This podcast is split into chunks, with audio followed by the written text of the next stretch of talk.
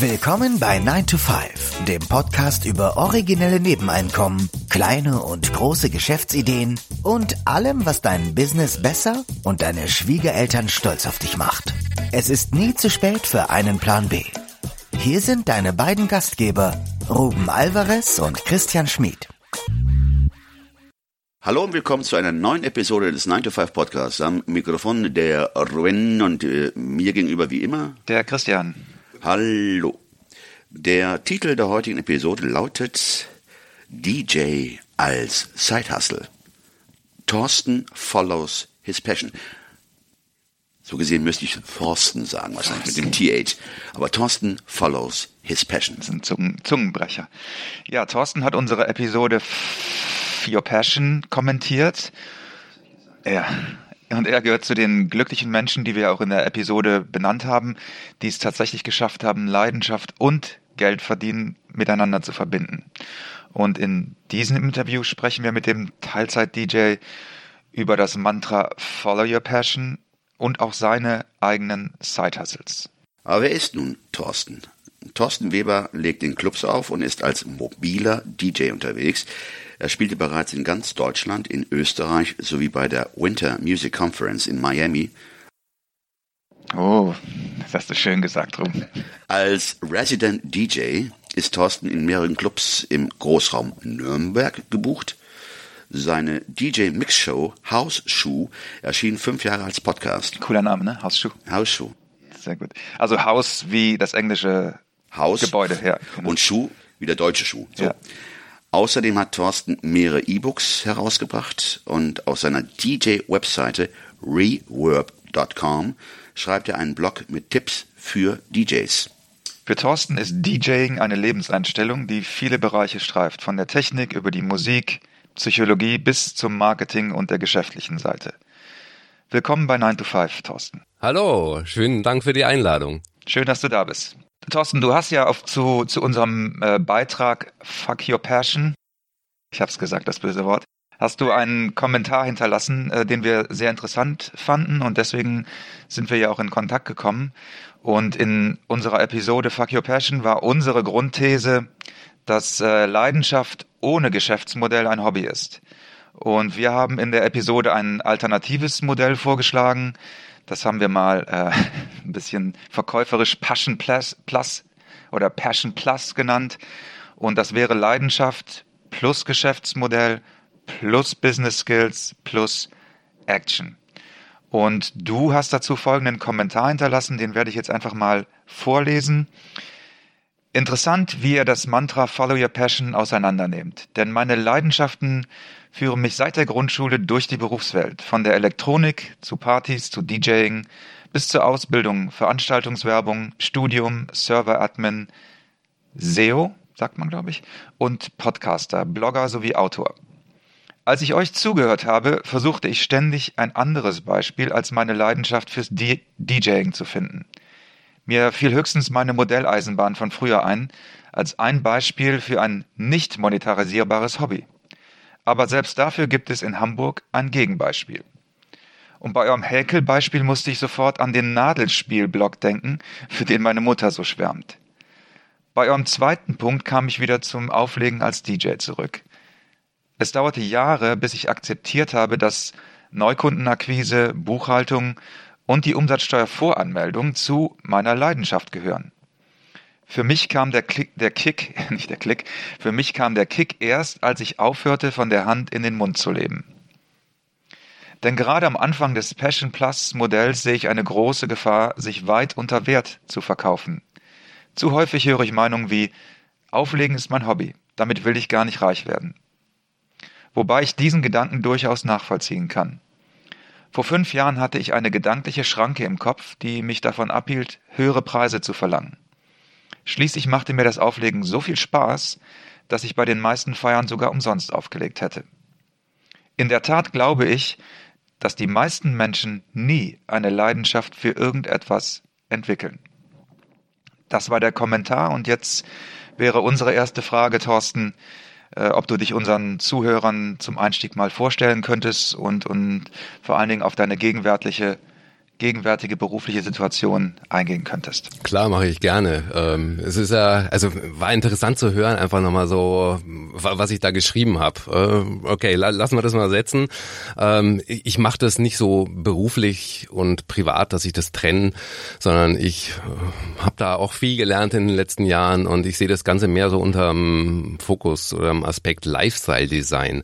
Also deswegen würde ich mich vor allem als Vater, als Ehemann, als Blogger, als DJ äh, beschreiben und dann habe ich auch noch einen Teilzeitjob in der IT-Branche. So einfach mal, dass du, dass du jetzt ein Bild bekommst, was ich so alles mache. Dann habe ich vor Jahren auch noch einen Podcast gehabt, also damit habe ich auch schon ein bisschen Erfahrung. Die drei Shows, die liegen zwar mittlerweile auf Eis, aber wie, wie es dazu kam, das ist so ja dieser Leidenschaftsaspekt und du hast es ja oder ich habe es geschrieben, du hast es du hast es erzählt die Leidenschaft war immer für mich das Wichtige. Also ich habe im Alter von, das müsste so, da war ich sieben oder acht, da habe ich von meinen Eltern einen Elektronikbaukasten geschenkt bekommen.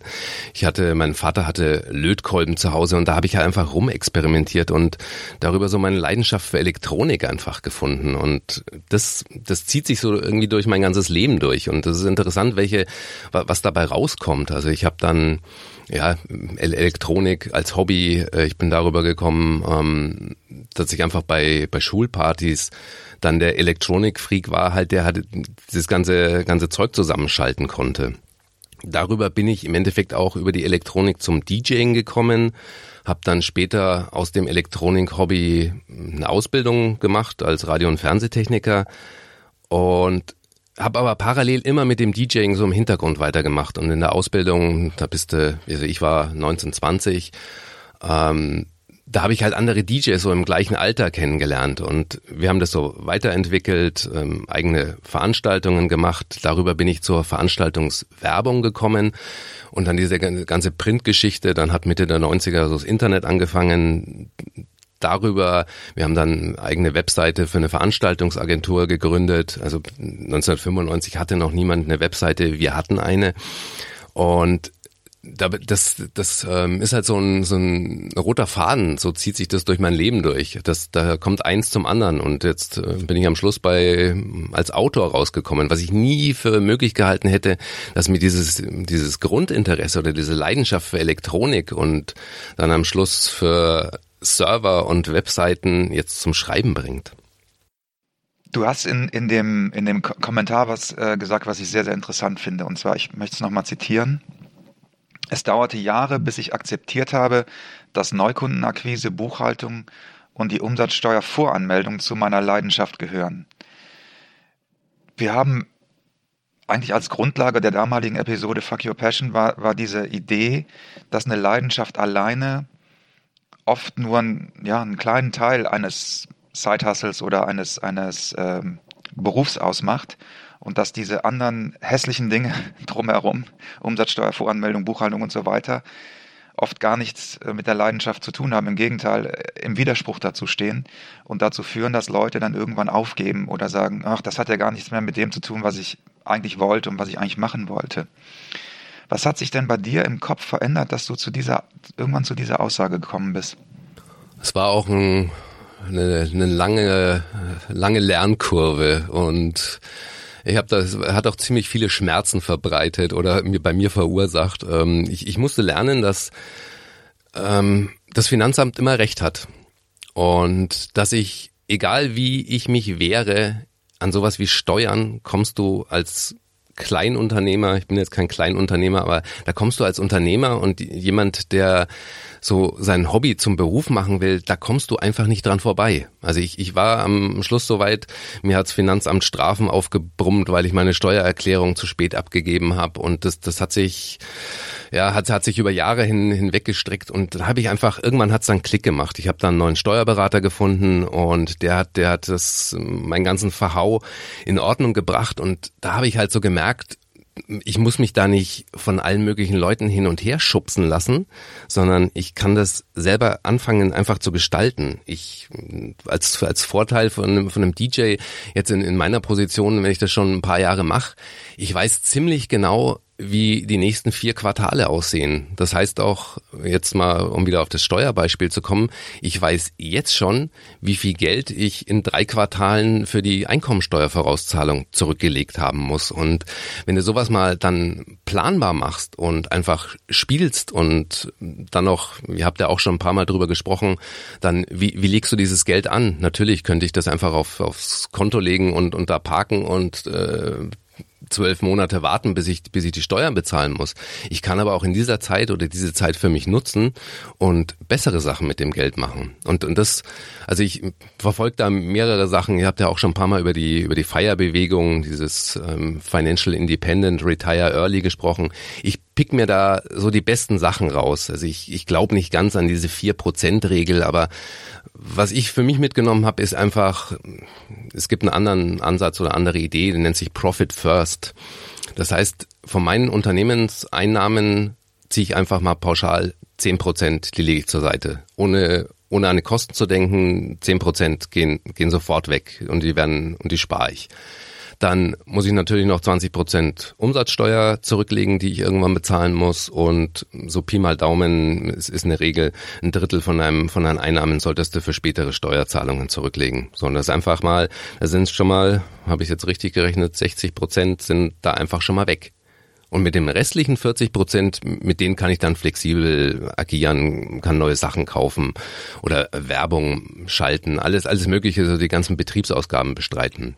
Aber das sind halt für mich mehrere Punkte. Ich, ich habe das lernen müssen. Also das ist auch äh, ich hatte da nicht vor 30 Jahren irgendwie so den magischen Moment, wo ich sagte, ja, so funktioniert das alles. Nee, das, das war, wie gesagt, äh, viele, viele schmerzlichen Briefe und vor allem musste ich lernen, einfach dumme Fragen an meinen Steuerberater zu stellen und, und darüber ja, zu lernen. Und dann hast du dann hast du angefangen, das Ganze so gesamtheitlich zu sehen und zu sagen, das gehört einfach dazu. Ich kann das nicht, also es klingt für mich so, als hättest du dieses Steuerthema zum Beispiel einfach immer auf die lange Bank geschoben und eigentlich so nach dem Motto, wenn ich nicht hingucke, dann ist es auch nicht da. Genau. Ja. Und das machen ja die meisten, denke ich, äh, die meisten Freiberufler, Selbstständigen, auch und oft viele Unternehmer machen das ja genauso. Und du hast dann irgendwann gesagt, das ist ein, ein integraler Teil meines, meines, meines, meiner Leidenschaft, meines, meines Lebens. Ich muss das akzeptieren. Ist das richtig? Ich, ich muss es akzeptieren, ja, und ähm, und nicht nur akzeptieren, sondern ich kann auch anfangen damit, ähm, das zu gestalten. Also ich, ein anderes Beispiel sind äh, ist, ist eine GEMA-Anmeldung. Als als DJ hast du permanent mit der GEMA zu tun. Da habe ich mir auch äh, lange Jahre im, im Kopf so Gott, das sind jetzt verlangen die auch noch. Jetzt muss ich als DJ auch noch GEMA-Gebühren zahlen, was früher immer die Clubs gemacht haben. Und ich habe mir mit Händen und Füßen dagegen gewehrt. Ich habe mich, ich habe lange Zeit noch mit Schallplatten aufgelegt, bloß dass ich als DJ keine keine zusätzlichen äh, Kopiergebühren für meine Musik bezahlen muss, wo ich heute im Nachhinein denke, das sind 50, äh, 60 Euro im Jahr. Also das ist eine Betriebsausgabe. Ich, ich muss mich nicht äh, mein, mein halbes Leben damit beschäftigen, um, äh, um irgendwelche Regularien, irgendwelche Auswege zu finden, sondern ich, ich kann das für mich ja einfach anfangen, das zu gestalten. Das, das war die, so die, dieser Schalter im Kopf, den ich einfach umlegen musste. Und das, das Ganze auch ein bisschen professioneller anzugehen als ein Hobby. Interessant, sehr interessant. Nochmal wollen wir hier hervorheben für die, die da draußen vielleicht äh, überlegen, als DJ ein Side-Hustle zu gründen. Das heißt, du musst als DJ für die GEMA-Gebühr aufkommen, nicht der Club, in den du auflegst. Beide, beide. We'll be right back.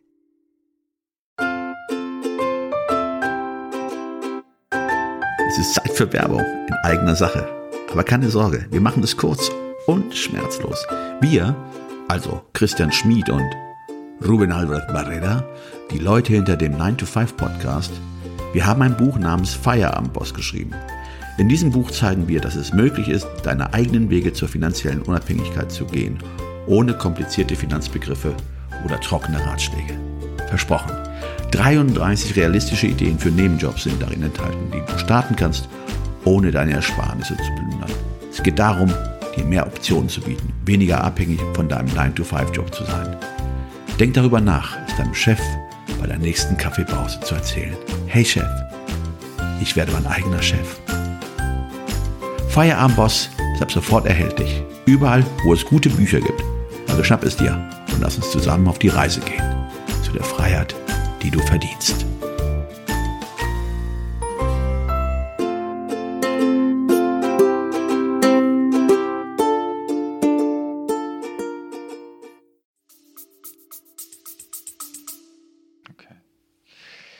Ja, DJ ist ja so einer dieser Berufe, ich sag jetzt mal wie Pilot oder Geheimagent, die sehr glamourös erscheinen auf den ersten Blick.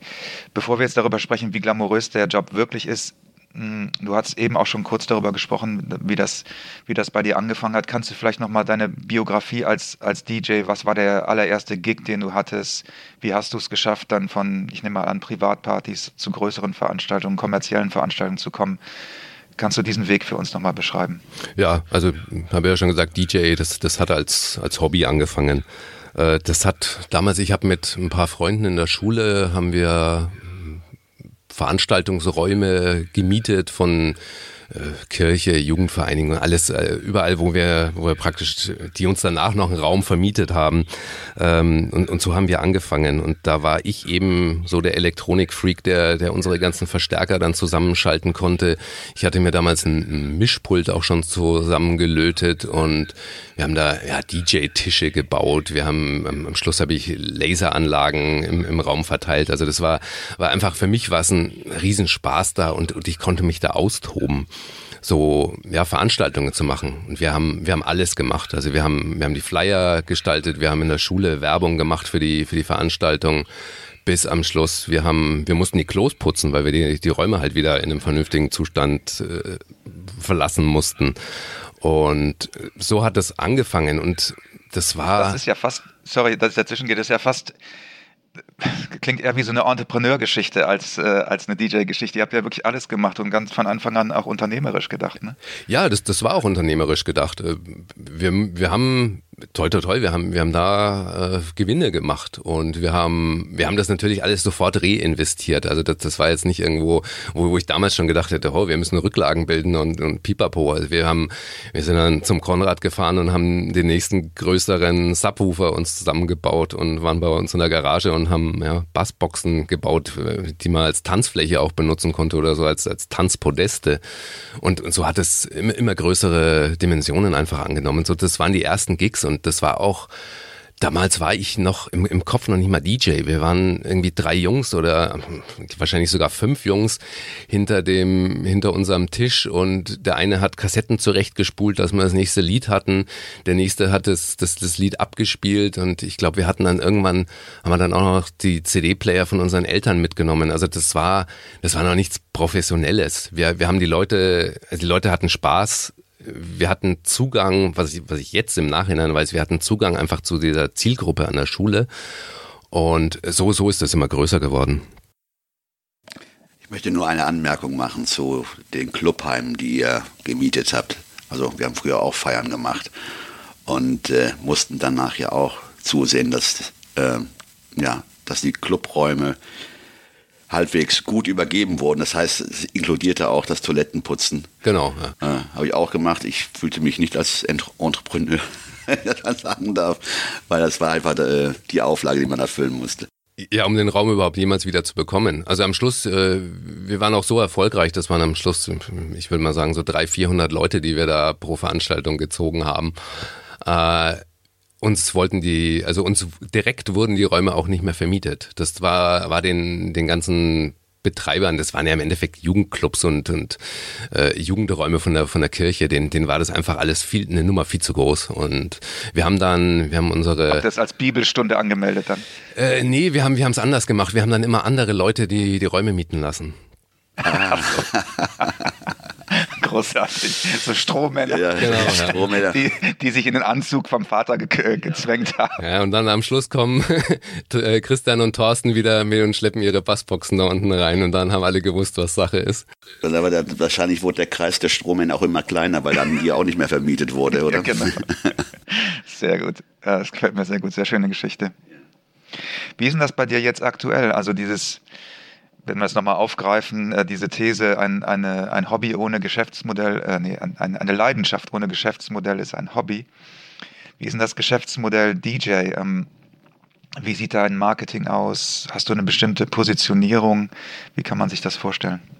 Da ist natürlich, also, ja, Marketing ist so ein großes Schlagwort. Äh, das ist, ist natürlich auch von der Situation abhängig. Ich bin, ich, ich mache das jetzt schon 30 Jahre und da bin ich in der, in der glücklichen Lage, dass ich mir so in den letzten Jahrzehnten ein ganz gutes Netzwerk an Veranstaltern, an DJ-Kollegen, an allen möglichen Leuten einfach aufgebaut habe, so dass ich am meisten von, von Empfehlungen und direkten Buchungen von Veranstaltern einfach profitiere, die, die mich anfragen. Bestes Beispiel war vor zwei Tagen, da hat mir ein Veranstalter einfach eine SMS geschickt, willst du da und da auflegen? Und dann habe ich zurückgeschrieben, klar mache ich und das, das war's. Also da war jetzt nichts, nichts mehr großartiges äh, Marketing, das ist einfach das Vertrauen so, dass, das sich in den letzten 15 Jahren aufgebaut hat zwischen uns beiden. Ähm, das das ist einfach, ja, ich profitiere da jetzt von, von, von diesem Netzwerk, was ich über 30 Jahre aufgebaut habe. Hast du eine bestimmte Positionierung? Gibt's, bist du, ich sag jetzt mal, der Thorsten, der bekannt ist für 90er Jahre Pop oder also hast du da so ein, so ein Genre, auf das du dich spezialisiert hast? Ich war lange Zeit äh, House-DJ ich sage jetzt lange Zeit, ich habe einen Hausschuh-Podcast gemacht und Haus ist einfach, das ist nach wie vor meine, meine Musik, die mir am, am besten gefällt. Aber das sind halt, wie, wie so alles, ähm, entweder ich bleibe jetzt beim Haus-DJ und habe keine Gigs oder ich entwickle mich in eine Richtung, wo ich vielleicht mehr so Richtung Top 40 auflege. Also üblichem Mainstream. Und ich mache das auch von der Veranstaltung abhängig. Also ich habe letztes Jahr eine spezielle ähm, Hausgeburtstag, einen 60. Geburtstag, da wollte das Geburtstagskind nur Hausmusik hören. Sowas mache ich natürlich liebend gerne, aber es, solche Gigs sind echt selten. Also das sind, es sind auch Freunde, die ich schon seit Jahren und Jahrzehnten kenne und, und die wissen, was ich mache, die, die mögen meine Musikzusammenstellung und, und da passiert es aber so. Ich mache auch äh, Teenager-Partys und wenn ich da äh, ein Lied auflege, was irgendwie so ansatzweise nach Haus klingt, dann äh, die buhen mich nicht aus, aber sie verlassen sofort den Raum. Also da ist das Feedback, Feedback ziemlich, ziemlich radikal und ja, ich, ich mache das mittlerweile, also ich sehe das nicht mehr so, so streng. Ich, ich, ich passe mich da an. Du wirst immer noch meinen mein Housing-Einfluss raushören, aber wenn es zwei, drei Lieder in der Nacht sind, dann, dann ist es für mich auch gut. Ich, ich gehe da mittlerweile mehr so den Ansatz, äh, lass, lass die Leute Spaß haben und worauf sie feiern wollen, das wird sich im, im Laufe des Abends ergeben. Wie ist denn dann so ein, wie ist denn dann ein Branding überhaupt möglich für einen DJ? Also das, was du jetzt beschrieben hast, ich versuche das gerade für mich im Kopf zu sortieren, würde ja bedeuten, dass es dann über die Person geht und das sozusagen das, das Gefühl, dass die Person vermittelt, gar nicht mehr so über die Musik und das Genre. Und wie wäre das jetzt für Leute, die in dieses Business einsteigen wollen? Würdest du da auch empfehlen, über sich als Person zu gehen?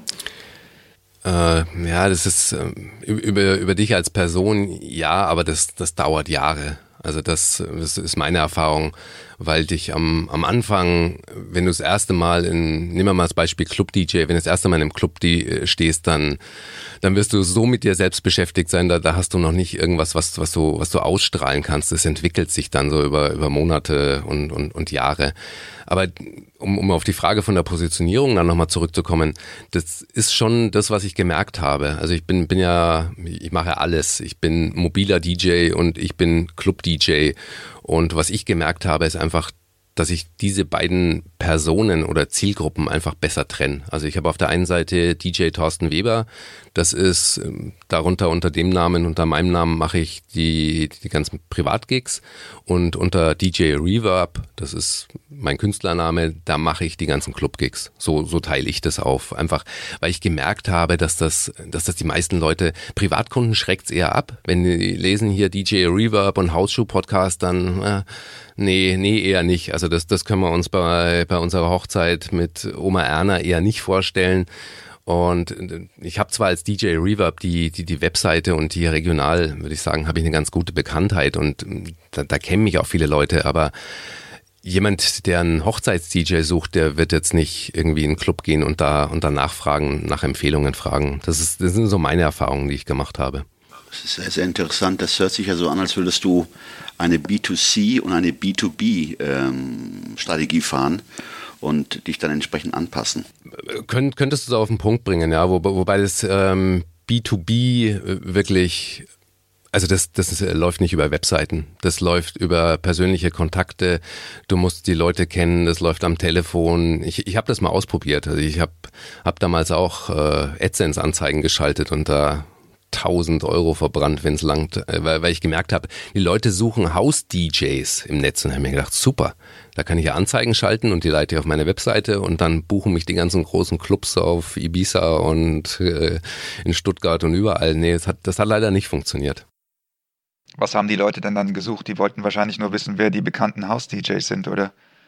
Äh, weiß ich gar nicht. Soweit habe ich gar nicht gedacht damals. Ich habe bloß das Suchvolumen gesehen, habe mir gedacht, okay, dann mache ich mache ich AdSense-Anzeigen drauf äh, oder AdWords-Anzeigen und äh, dann dann bin ich praktisch ausgebucht mit minimaler Investition und das habe ich halt auch lernen müssen. Ein Clubbooker, der der sucht nicht nach DJs, also der sucht nicht im Internet nach nach einem DJ, sondern das läuft meiner Erfahrung nach alles über Empfehlungen kann ich, kann ich aus der äh, Werbebranche bestätigen und auch bei Fotografen, äh, die ich kenne, die sagen das auch genau das, dass eigentlich eine, ähm, übers Internet, die noch nie einen Job bekommen haben, einen großen Job bekommen haben. Ja. Ist ja auch irgendwo logisch. Ja. Wie würdest du denn die Aufteilung ähm, zwischen dem B2B, also nennen wir es den Business-Bereich, und ähm, den Privatbereich, wie ist da die Aufteilung? Das kannst du flexibel gestalten. Also meinst du jetzt speziell bei mir oder wie, wie Bei dir speziell. Bei mir speziell ähm, würde ich sagen 90 Prozent B2B und 10 Prozent B2C. Ah, okay. Schon signifikant äh, als Club-DJ dann unterwegs. Nee, 90 Prozent nicht Club, oder? Doch, 90 Prozent, 90 Prozent Club, das ist jetzt übersetzen müssen wir mal so. Äh, ja, 90 Prozent Club und äh, 10 Prozent Privatgigs. Aber das ist, ähm, also das, ähm, das ist das Schöne an, an dem Beruf. Du, du kannst es, das ist meine Entscheidung. Und ich habe ich hab mir als Ziel gesetzt, ich spiele im Jahr nicht mehr als 26 Gigs. Einfach, weil ich mit äh, Familie und anderen Sachen einfach auch genug beschäftigt bin. Und ich muss jetzt nicht mehr, also ich, ich bin keine 20 mehr.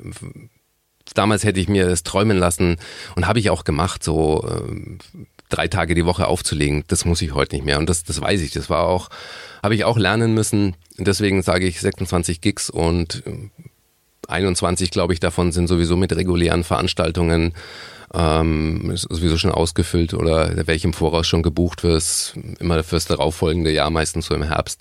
Und deswegen ist das meiste schon weg und dann kommt hier und da noch eine Firmenfeier und vielleicht ein Geburtstag, eine Hochzeit deswegen gestalte ich das so. Also wenn, wenn ich es hochfahren würde, dann, dann wird es sich natürlich auf 50-50 verschieben. Du siehst schon zu, dass du dann äh, jedes zweite Wochenende frei hast. Genau, ja, das ist auch ein Tipp, den, den gebe ich vielen DJs, die, die einfach auch vor dieser Falle stehen, dass, dass sie immer mehr auflegen. Das ist eine gute Überleitung zum Thema Tipps. Du hast ja noch eine, eine Webseite, reverb.com oder reverb.com, ähm, für Leute, die sich für den DJ ja, Job, Beruf interessieren und, und sich da informieren möchten. Und da gibst du Tipps und auch Coaching für angehende DJs. Welches Ziel verfolgst du mit dieser Webseite?